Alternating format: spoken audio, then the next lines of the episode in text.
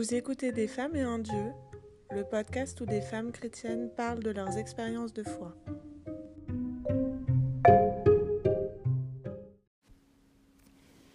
Je m'appelle euh, Mathilde, j'ai 29 ans.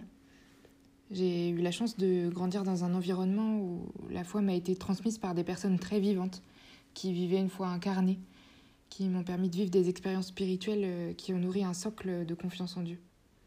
Alors ensuite, ma foi a parfois été chancelante, mais j'ai toujours eu la profonde conviction que Dieu se tient à mes côtés, que je suis accompagnée par quelqu'un de plus grand que moi et qu'il veut mon bonheur.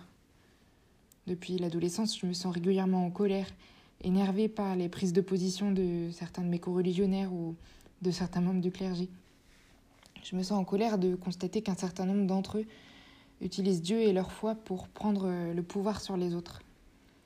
Je me suis demandé parfois comment je pouvais être catholique en constatant les dysfonctionnements et abus qui en résultent. Pour autant, je suis émerveillée de la fidélité de Dieu envers moi malgré mes égarements, et de combien il se ferait toujours un chemin dans mon quotidien pour me retrouver. Je suis très reconnaissante pour les personnes que Dieu met sur ma route et qui m'aident à vivre ma foi, qui sont témoins de la présence de Dieu dans mon quotidien. Je suis médecin généraliste et je travaille dans un quartier où il y a beaucoup de personnes qui vivent dans une grande précarité, où la violence est très présente. Dans ce quartier et dans le cadre d'une association pour laquelle je travaille aussi, je suis amenée à rencontrer et à suivre beaucoup de patients migrants. Je suis notamment beaucoup de femmes qui ont très souvent subi euh, des violences physiques et sexuelles très traumatisantes. Ces patientes et ces patients sont souvent rattrapés par la désillusion, la solitude, rongés par des cauchemars et souvenirs traumatiques. Alors j'essaye de prendre soin d'eux dans leur globalité. On se voit pour une entorse, une grippe, un renouvellement d'ordonnance pour le suivi des enfants.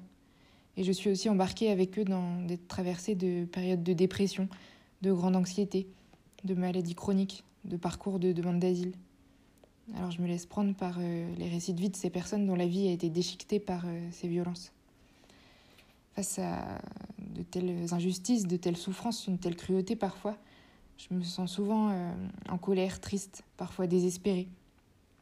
C'est un lieu où j'apprends l'humilité, où je me remets beaucoup en question. Je me sens souvent démunie. Euh, quand les mots me manquent, quand je ne sais plus trop quoi dire, ou dans une situation difficile ou tendue, je demande à l'esprit de me rejoindre, de nous rejoindre dans telle ou telle situation, avec telle ou telle personne.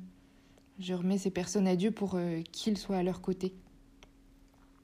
Je m'appuie sur euh, la foi que Dieu ne va pas régler les problèmes à notre place, mais qu'il nous assure qu'au bout du chemin, au bout du combat, la mort n'aura pas le dernier mot, qu'il nous fait la promesse de traverser avec nous. Alors il n'y a souvent pas de solution miracle ni de réponse toute faite. J'essaie de susciter et d'encourager leur désir de vivre. Ce que je trouve passionnant, c'est de chercher ensemble, avec les patients ou avec tel ou tel collègue, ce dont elles ont besoin, comment elles peuvent trouver les ressources pour surmonter petit à petit euh, une difficulté. Et de voir alors, euh, dans un certain nombre de cas, la situation s'apaiser et la vie ressurgir, refleurir.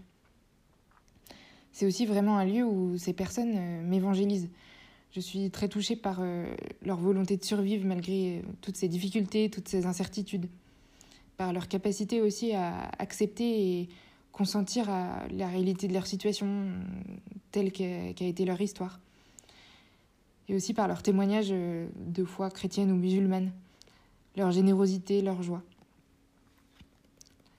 Enfin, dans, à travers mon métier, ma foi m'aide à être en juste relation aux autres, aux patients, à leur famille. Quand je me retrouve euh, dans des situations délicates euh, face à des demandes ou attentes de certains patients qui me semblent inadaptées, excessives, je demande à Dieu de me montrer comment trouver cette justesse dans le positionnement, dans la relation. J'essaie de donner le meilleur de moi-même tout en restant dans cette verticalité entre Dieu et moi. Et Jésus m'apprend à, trouver cette juste place, à ne pas être euh, ma propre source, mais à recevoir de Dieu et à me mettre à son service. Voilà, c'est tout pour aujourd'hui. Je serai heureuse d'avoir vos avis, réactions et commentaires sur la page Facebook Des femmes et un dieu ou à l'adresse mail desfemmesetundieu at vivaldi.net.